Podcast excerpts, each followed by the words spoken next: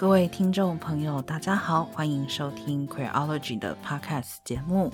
我是娜娜，我是 V 太。嗯，感觉怎么好像很久没有跟大家打招呼，就有点卡住，可能因为上一次录节目已经是。呃，去年的事情了。对对对，三个礼拜之前哦，今年的第一期节目其实也是在去年底的时候就先录好的，所以我跟 V 太这次真的是有稍微放了一下假。对，我们蛮久没有见了。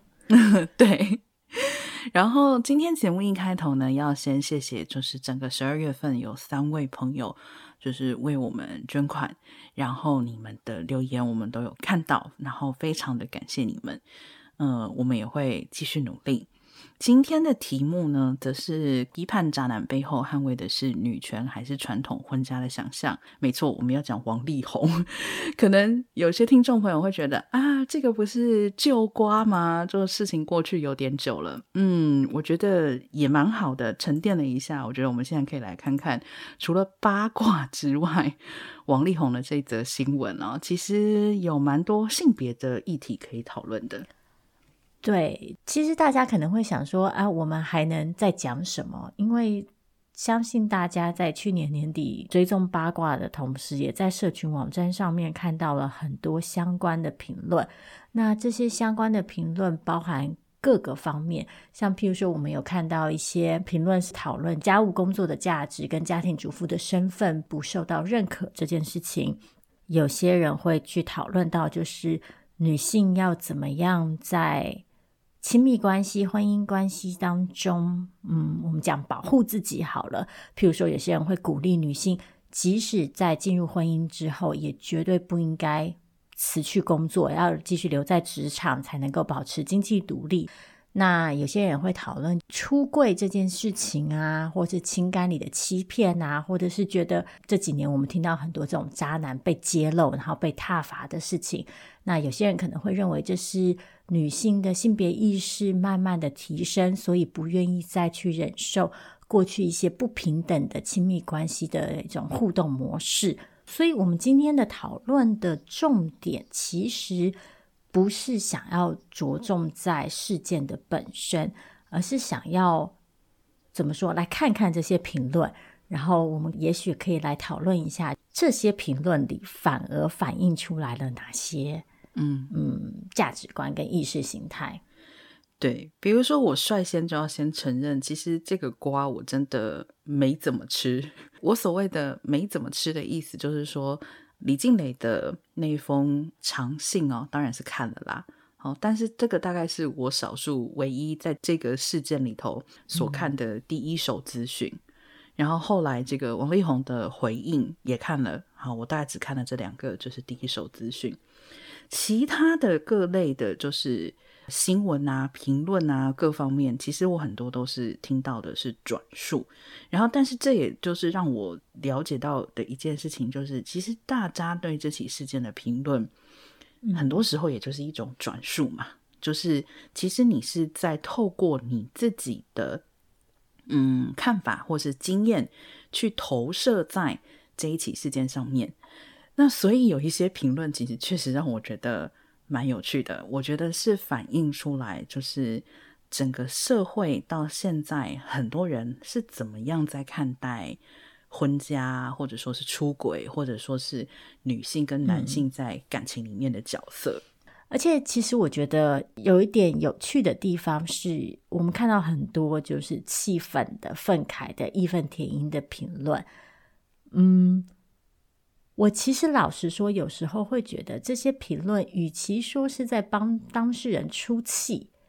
不如说是反映出了许多人自己内心里对于某些规范，或是某些社会道德，或是某些价值观的捍卫。我觉得这次这起事件之所以可以激起这么大的嗯反应，其实很大一部分是因为来自于他在各方面都戳到了很多人对于。婚姻跟家庭的想象，然后以及大家渴望去捍卫的那个某种体系、某种样板的状态。对，所以这也是为什么，虽然这个大事件已经过去一段时间哦，今年的第一集 Small Talk，我们还是想要跟大家聊聊这件事情。那刚刚讲了这么多哦，那就首先来讲，就是其实，在很多的评论里面，首先 其实让我感到很不适的一件事情，就是巩固了婚家的正点，巩固了婚家的神圣想象。嗯。这个可能不是那么直观哦，但是有很多的评论，就是如果我们去稍微深思一下的话。比如说，认为李静蕾识人不清，然后意思就是说，她就是没有挑到好老公啦，所以才没有办法就是过上幸福的婚姻生活。这个说法，我其实就觉得有点有意思。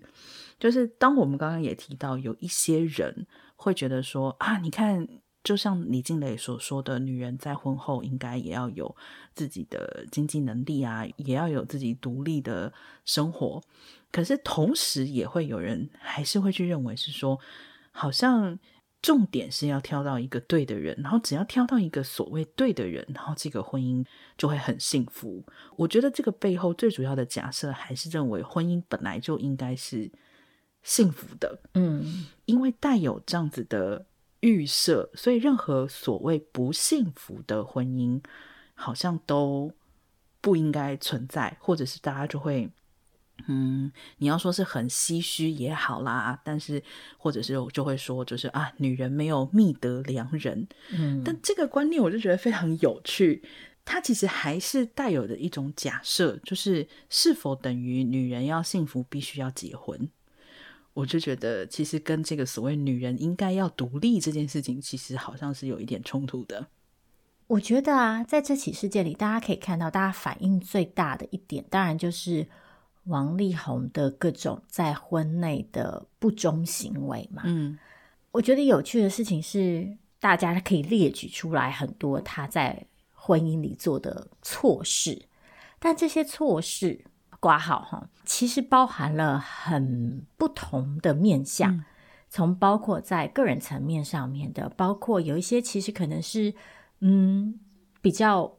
两个人之间的互动形式的，有一些可能是情感关系上的，那再有一些可能就涉及了就是父权社会里的男女权利地位不平等所造成的一种互动模式上面的结构性的问题。嗯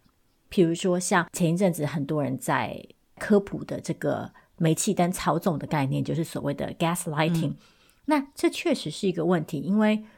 嗯，这里打个广告，就是之前 V 太的性别笔记本的节目里，在讨论到厌女情节的时候，有稍微。讲到这个部分，就是所谓的男性在知识上的资格感，因为我们的社会其实习惯性的以男性的世界观为依归，嗯，所以女性常常会被教导，就是我们的主张是不正当的、不被认可的，或者是没有价值的。嗯，这些当然都是很重要的议题，但是另外一方面，我们其实可以看到，对王力宏最大的谴责，其实是来自于对婚姻不忠这件事情。嗯当然，我们都可以同意，就是在婚姻里遭到了欺骗，或者是所谓的背叛，或者是所谓的不忠诚，确实可能是一种伤害。嗯，但另外一方面，对于王力宏的这个强力的谴责，其实还是来自于我们觉得婚姻是一个神圣的，嗯，不可以被破坏的。是一个应该要被终身捍卫，然后被终身奉献的一个关系形式。嗯，那我觉得其实有趣的事情就是，大家如果回去稍微看一下许多关系的发展模式，肯定会发现，很多时候其实正好也就是这个对于关系的神圣想象，促成了一开始这个关系，然后也将这两个人不得不。走入这个关系，然后进而在一种可能其实并不是很恰当的模式之下，不是很恰当的状态，或者根本不适合的状态之下，必须承担着整个社会的想象来经营这段关系，然后最后不得不承认这样子的经营是不可能的。嗯，我觉得 V 太讲到一件很重要的事情，就是一段亲密关系，或者说是在一段婚姻之中。其实有千千百百种问题嘛，就是两个人相处，现实生活层面的柴米油盐酱醋茶，到情感层面的，到心理层面的，就是会有各种各样的问题。但非常有趣的是，在感情里面，只要牵扯到不忠两个字，这个问题忽然就变得无限的巨大。就是明明两个人在相处之中，有可能有各式各样的问题，但是只有牵扯到不忠这件事情的时候，它似乎变得非常的严重。那其实我觉得这个严重性本来就是有可能会是因人而异的。但是比较有趣的一点是，我大概可以想象，如果你告诉别人说，其实我对于我的伴侣的所谓不忠没有那么在乎，很多人都是会处于震惊的状态。那打个比方来说，就比如说，像有些人就会觉得开放式关系也好，或者是多重伴侣也好，他们就会觉得震惊，因为他就会觉得他不能够理解为什么你们不是一对一忠诚的一个状态。就像 V 太说的，其实我觉得这个不忠的问题被极度放大的一个原因，其实就是没错，因为对婚姻的神圣想象，它好像是不可侵犯的。然后，而且并且婚姻一旦成立，必须要忠诚。我其实在一个程度上面来讲，我并不反对这件事情。我所以，我并不反对这件事情的意思是说，我认为这是。我们可以把它视为一种游戏规则嘛，就是比如说，如果你们双方都同意结婚之后就是应该一对一的忠诚，那我觉得在有这个前提之下，OK，那这就是大家同意的一个对于婚姻的其中一个条约或者是定义。可是相对来说，我觉得应该大家也都能够理解的一件事情是情感的变化。其实是时常存在的。那么，关于不忠这件事情，我觉得很大的程度上面，它最大的问题其实是出在当事人没有诚实的面对自己的心情，或是没有诚实面对自己的承诺。就是如果他很认真的去面对这个一对一结婚之后一对一忠诚的承诺，当他发现他的情感，有了不同的归属之后，恰当的做法其实应该是告诉对方说：“那我现在要结束这个承诺，因为我做不到了。”而不是可能先去发展新的情感。但是不管是哪一种方式，怎么样来讲，就是其实不忠这件事情似乎并没有上升到。应该好像大家的这种嘴下，就是像是要被判死刑这样子的一种程度哈。但是确实，因为我想，就是关于不忠这件事情，可能大家多多少少都有经历过伤害，不一定是情感上的啦。但是我们可能或许在人际的交往之中，多多少少都曾经有过觉得自己有被背叛的感觉，或是觉得被欺骗的感觉非常不好。那或许也就是因为这样，所以我们在面对别人的这种情况的时候，我们也就把自己的感受投射上去了，那就让这件事情好像又更加的罪加一等。但是归根结底，其实就还是因为我们已经预设了婚姻与忠诚绑定，而且这个是不可磕碰的东西，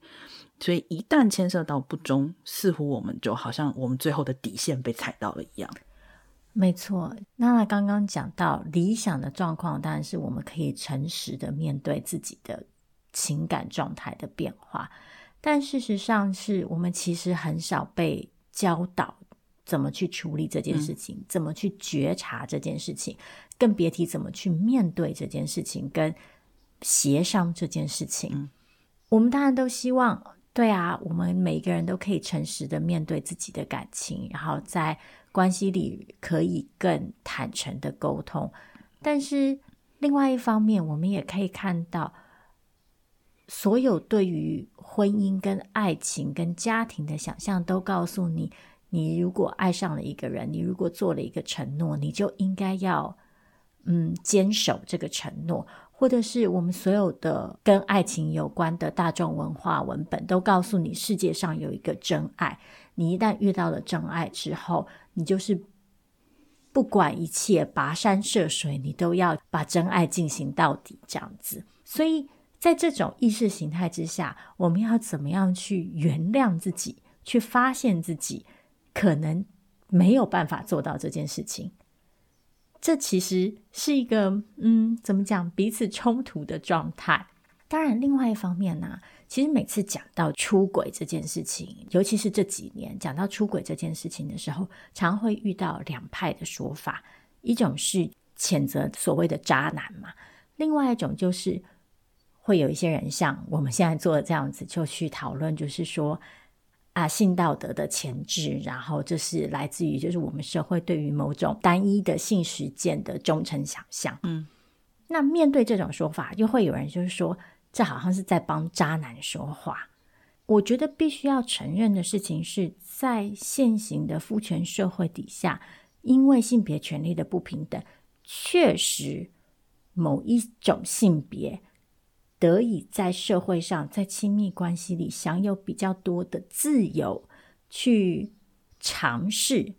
某些不一样的性实践。譬如说，我们只要把某些名人出轨的事件性别调换，我们就可以想象，如果今天出轨的是女方，受到的谴责可能会更多，或是不一样形式的谴责。这个我们大概都可以想象。所以，我觉得。认可到这个部分是重要的，这也解释为什么这几年每次遇到这类事件的时候，大家的反应会这么强烈，然后或者是有些人会觉得这是一种女性性别意识的提升。但另外一方面，我其实某种程度上觉得，也是这种对渣男的谴责力道，创造出了这么多必须忍辱负重的大老婆们。嗯。而且还有一件很重要的事情，就是像 Vita 刚刚提到的，呃，如果今天是所谓的女性不忠或者女性出轨的话，其实女性一样会受到这个性道德的谴责。以我个人的立场上面来说是，是我认为去认知到在性别权利不平等的情况之下，男性现在有较多的资本去进行所谓这些性道德的犯规，女性相对有比较。少的权利去做这样子的事情，可是当性道德要去审判的时候，它是两个性别都审判，甚至于女性也会因为本来就在性别权利里面的这个位置比较低，而受到更严重的审判。所以这是为什么？其实我从根本上面来讲，我反对所谓像这样子的一个性道德审判的部分。然后我想要拉回来前面讲的一个事情是。我刚刚提到的，就是说，我觉得忠诚可以作为婚姻里面的一个约定，甚至于，我觉得婚姻现在除了是跟忠诚绑定之外，还有一个很重要的属性，其实就是跟所谓的真爱一生绑定嘛。我其实在一个程度上面来讲，我觉得大家应该理智上都是可以理解所谓的感情终有尽时，甚至于你去问很多结婚很久的老夫老妻，他们可能也会告诉你。也没有啊，婚姻生活就是这样，就是到后来也没有什么爱不爱了。我现在要讨论的，其实倒不是这个关于爱或不爱的问题，而是我认为所谓的感情是否必须是成立婚姻或是家庭的前提。我认为我们其实应该要保持着一些怀疑。那么，甚至于说你在进入了婚家之后，如果没有了感情，是否你可以继续维系这个承诺？我觉得。也并不是完全不能想象的一种方式，可是因为婚家跟真爱被绑定了，所以这三件事情被搅成一团，成立婚姻关系，以及是否真爱，以及是否在一起一辈子，就这三件事情其实应该是可以分开来看待的。我在日常生活中曾经有认识过，其实坦白说，在西方的社会是很常见的，就是爸爸妈妈离婚之后，其实还是会一起带小孩。我甚至于有遇过，就还是住在同一个屋檐底下的，他们所做的选择，其实就是他们承认情感结束了，然后他们也终止了法律上面的婚姻关系，但是他们认为，我们应该还是可以去维持我们当初要共组家庭，并且共同抚养小孩的承诺，这其实不应该是冲突的事情。然而，在绝对的所谓的神圣婚姻，所谓的真爱一生的绑定之下，那我们就会觉得某些人很渣嘛。其实这个渣是这样来的嘛？没错。然后，其实与渣男相对的另外一个面向是，我们可以看到，在这些事件里，也有很多对女性的想象跟规范。在这次的事件爆发之后，有些人就封了呃女方女神，然后呢，接下来就会有一些就是所谓的逆风文，说不不不，她根本就不是女神，她只沿用了传统的性道德，然后攻击小三，却对前夫轻轻放下这件事情，其实根本就不够进步。我觉得这两种说法都未必没有正确之处，但是这些说法。而且是这么坚持，就是这个女人要么是女神，要么就是父权的共犯。这件事情其实反映出来的是我们对于女性在亲密关系里的想象，或者是说，其实反映出来的还是我们的社会上面给予女性很多的角色规范。像其实有些人会说，他为什么要这么用力的谴责小三？女人何苦为难女人之类的。但另外一方面，其实大家也可以想象，如果他不这么做的话，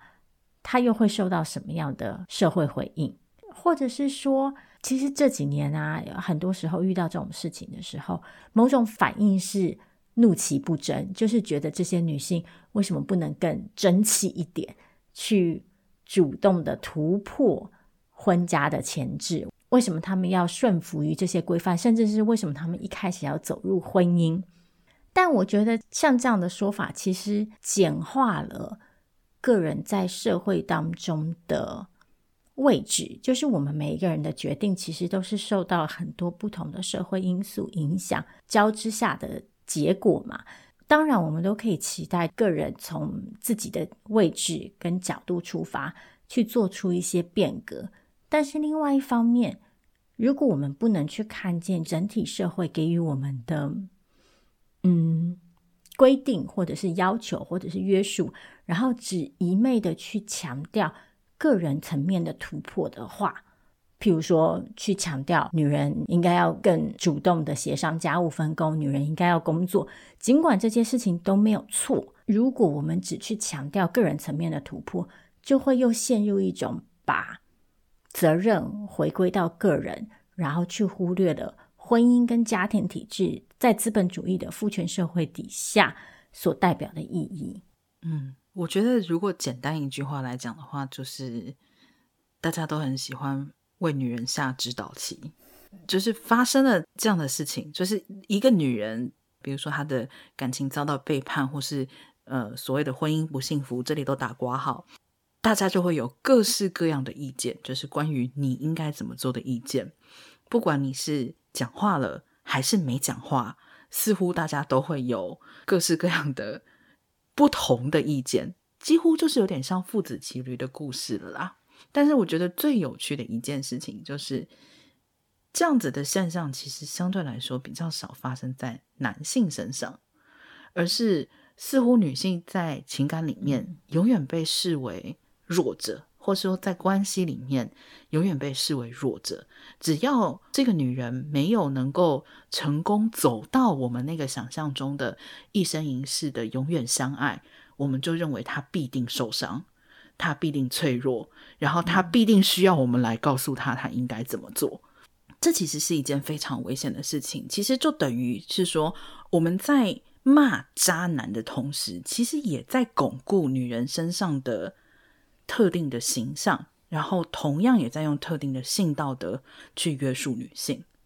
所以不是说渣男不能骂，而是说当我们在骂渣男的时候，我们可能要分辨一下，我们到底在推崇的是一种什么样子的意识形态。对，我觉得娜娜讲到一个重点，就是我觉得在这次许多相关的评论里，一方面看得到的是一种对于婚姻家庭的审慎想象，那这个想象反映在就是对于渣男的痛恨跟挞伐之上。另外一方面可以看到的是，我们对于女人的想象，我们在鼓励女性，嗯，讲反抗好了的同时，又会不自觉的把她们放到一些必然弱势的位置上面。然后呢，在鼓励女性摆脱婚家压迫的同时，其实又好像。在另外一方面，会去光荣化他们因为婚嫁而产生的牺牲或者是奉献。嗯，像其实我自己会觉得啊，某些女性，譬如说李静蕾，今天之所以在这场论战当中获得了某种受社会认可的正当性，其实未尝不是来自于因为她在过去几年当中很忠诚的。扮演了一个大家理想中的好妻子跟好母亲的角色，她的那个母亲的角色，包括她有三个小孩，然后她对家庭付出这些事情，其实某种程度上就会让大家觉得对，所以她有这个资格去谴责渣男。但与此同时，大家又要去说，哎，那你为什么不够进步？你为什么不能更激进一点？这两件事情在我看来就是，嗯。所以大家到底是想要怎样？嗯，完全背道而驰的两件事情哈。对，所以我就觉得，当然这些行为或这些反应、这些关系模式，不是不能批评，或者是我们不是不能讨论。但是，就像我前面说到的，我觉得如果我们只从个人层面上，然后或者是只是很浅白的。去要求一个人必须依照我们理想中的价值观做出某些反应的话，那其实是有一点过度扁平的去去理解社会互动是怎么产生的。嗯，其实说到社会互动这一点，我也想到王力宏的这个事件出来之后呢，我觉得已经后来的这种所谓性道德审判已经上升到就是其实。在审判他所有社会互动的一种状态了。就比如说，有看到一些媒体会去捕风捉影的去写说啊，那个某某艺人跟王力宏走得很近啊，你看这张照片，他们就是勾肩搭背了啊，你看他们什么时候又一起从哪里出来，然后不断的去影射说，呃，他们一定有一腿，然后这个某某艺人的老婆真可怜之类的。我看到这则新闻的时候，我是处于一种我不知道从哪里吐槽起的状态。这个里面的性道德简直就是跟俄罗斯娃娃一样，就是一层套一层，非常精美的把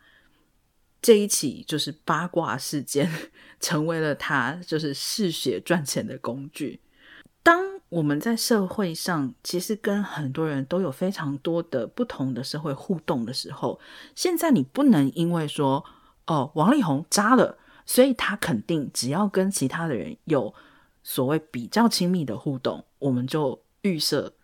啊，这一定就是他渣的一部分，他一定就是比如说背叛了妻子，当时就已经跟这个人非常好，或者是背叛了朋友，然后把他从他老婆的身边抢过来，诸如此类。这个已经是一重的性道德，然而另外一重其实又包含里面那种隐晦的，其实对同性恋的贬低与影射，还有包含对这位所谓友人的妻子的另外一重的性道德的影射，影射他是有苦不能言，影射他是必须默默忍受。我想八连档连续剧都不敢这么写吧？其实。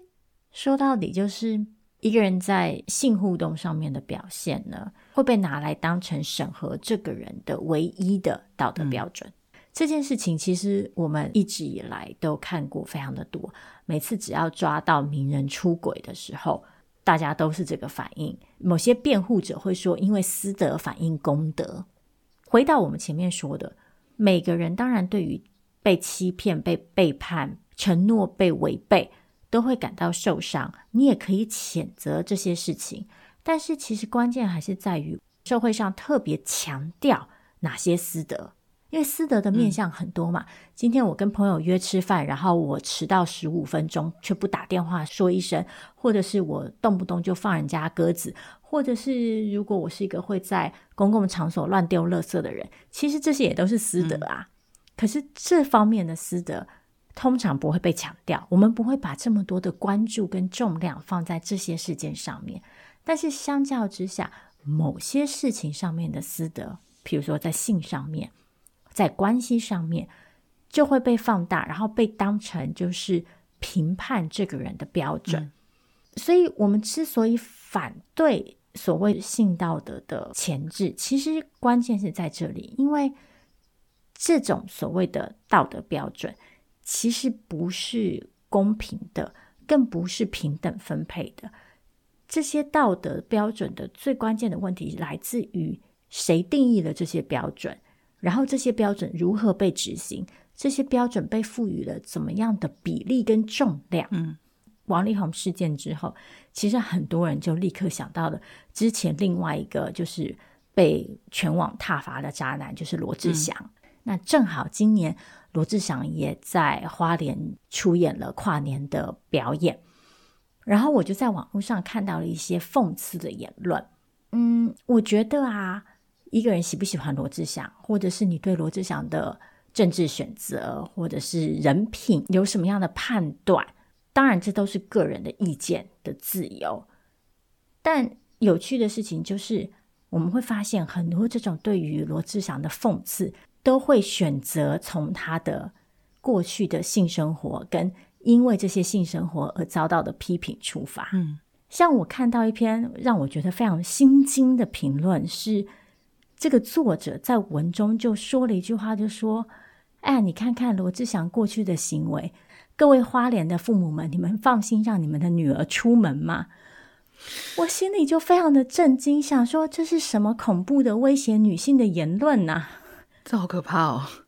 还是要说哈，其实这种所谓的，就是从一个人的你认为他的性道德的不过关，然后上升到这个人的所有的行为，你都不认可，并且会用他在性道德上面的所谓失德去讽刺他这件事情，是非常非常对女性来说非常危险的一件事情。因为你如果只要回头去看，你就会发现最常被这样针对的就是女人，而且。加诸在女人身上的性道德只会比男人多，甚至于你想想看，早些年啊，不要早些年啦，现在也还是会啊。女人的裙子穿的比较短，是不是就会有人认为这个女性在性道德上面失德？然后是不是就会从她的穿着去无限上纲到她这个人的方方面面，都会认为她是不 OK 的，或者是不好的？所以在使用这样子的性道德批评之前，我觉得是真的要先认清楚这个东西的危险性在哪里。那像刚刚 V 太提到的这篇文章，还要用这个来呼吁说：“你敢让女儿出门吗？”然后还要在这个基础性道德的威胁基础上面去加一层对女性惺惺作态的保护。对不起，这真的太恶心了。而且，其实我一直对于这个所谓性道德的批评，我有一点很不解哦。比如说，在像感情的所谓的渣男或感情的欺骗事件里面，我们义愤填膺的点，应该是觉得有人的情感受到了伤害，被背叛了。问题是我们不是被伤害跟被背叛的当事人，我们以什么立场去声讨，或者说是去要求？这个所谓的渣应该要道歉，或是应该要如何？我觉得其实这是一个非常过界的一种行为。就是如果你认为对方或是其中一方在情感里面受了伤，那么他应该负责的对象是他伤害的人，而不是广大的大众。大众不是不能对这个事情有意见，因为毕竟我们真的就是吃瓜群众嘛。我并不反对吃瓜，可是。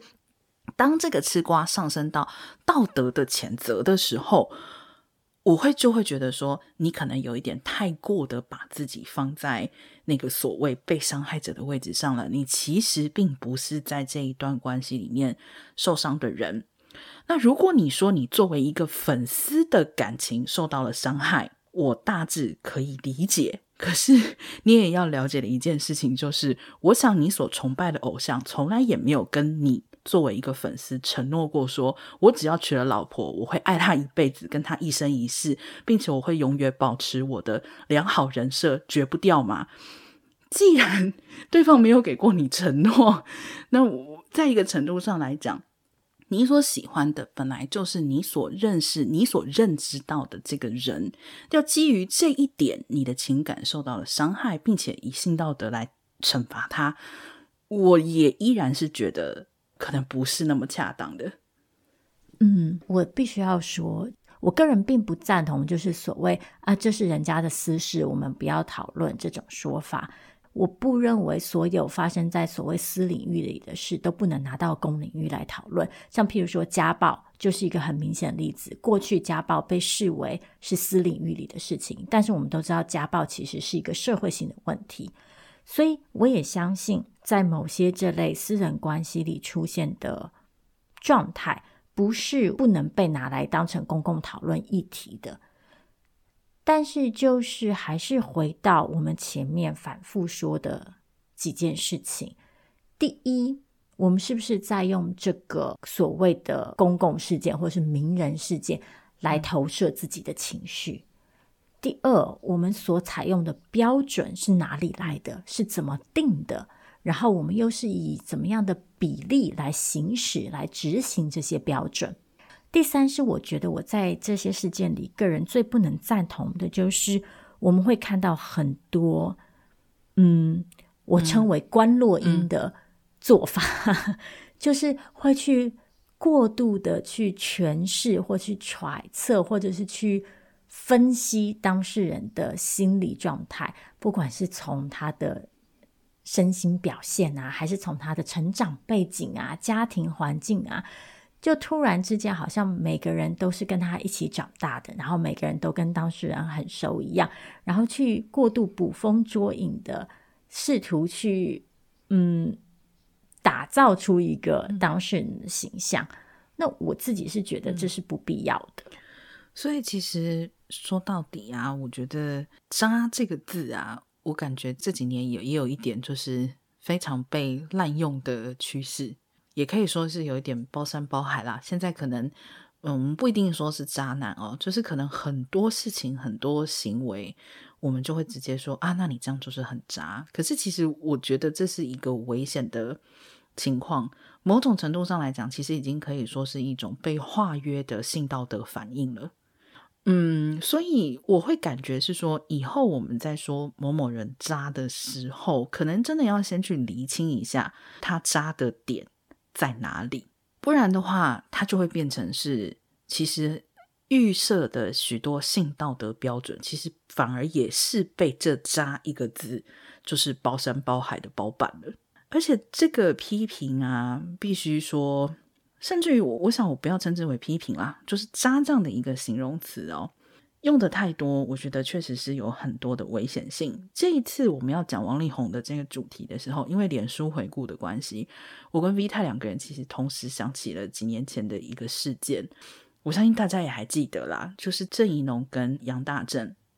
两个人宣布离婚的时候。那为什么这件事情会让我们两个人想到对照王力宏的事件？就是。当时我在看郑宜农跟杨大正事件的时候，我也觉得非常害怕的一件事情，就是这是依然是在巩固真爱的正点。我当时觉得他们两位能够在自己的婚姻里面达成协议，然后开诚布公的把他们达成协议的情况，然后分享给大家，其实这是一件非常不容易的事情。但是随后而来的许多评论，一瞬之间就把。杨大正跟郑宜农的这样子的一个，我们称姑且称之为感情模式好了，就又推上了所谓神圣的、好的、正确的一个高位。当时其实我就觉得这是一件非常危险的事情。如果杨大正跟郑宜农没有达成协议呢？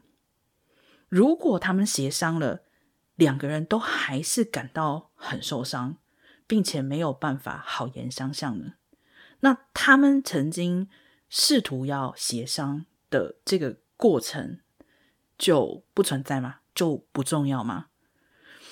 所以去说一个人渣的时候，我不是说我们要去体谅他啦，我不是说我们要去了解说什么啊，他为什么会渣，为什么会做出这种事，我不是这个意思，而是说渣这种词用的多了，它就变成一个过于简化的东西。那他会把很多亲密关系里面的复杂性，其实都消磨掉。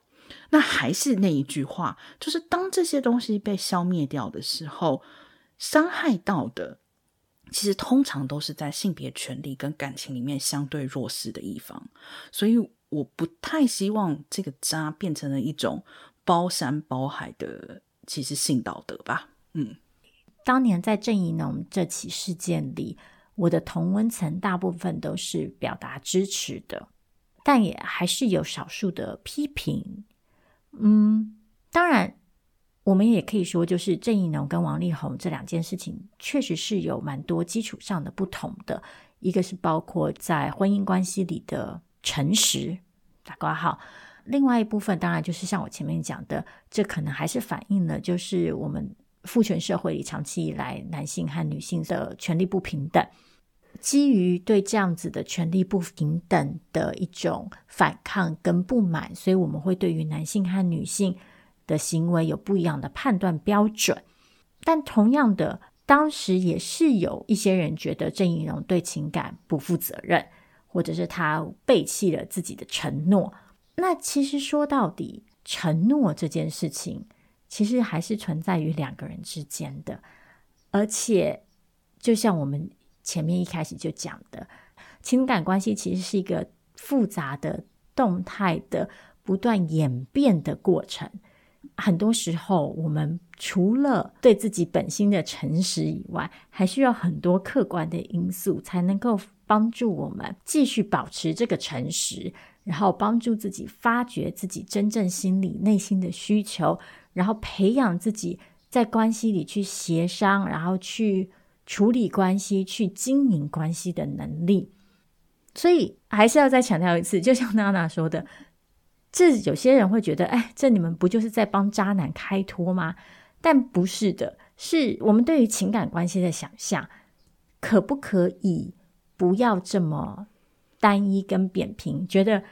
两个人进入了一段关系，好像就是只有一方在主导，另外一方就只能配合。或者是两个人只要进入了关系之后，事情就是势必只能按照某种模式走下去。我相信所有进入过关系的人都知道，事情就没有那么简单。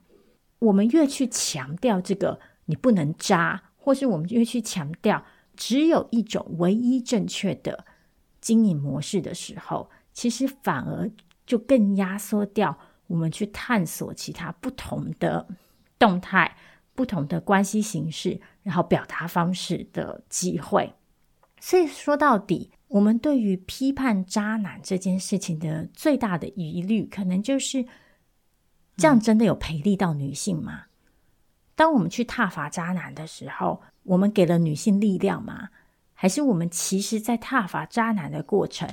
又再次的把女性放到了一个很传统的想象里，就是我们必须要靠着良人。才能够幸福。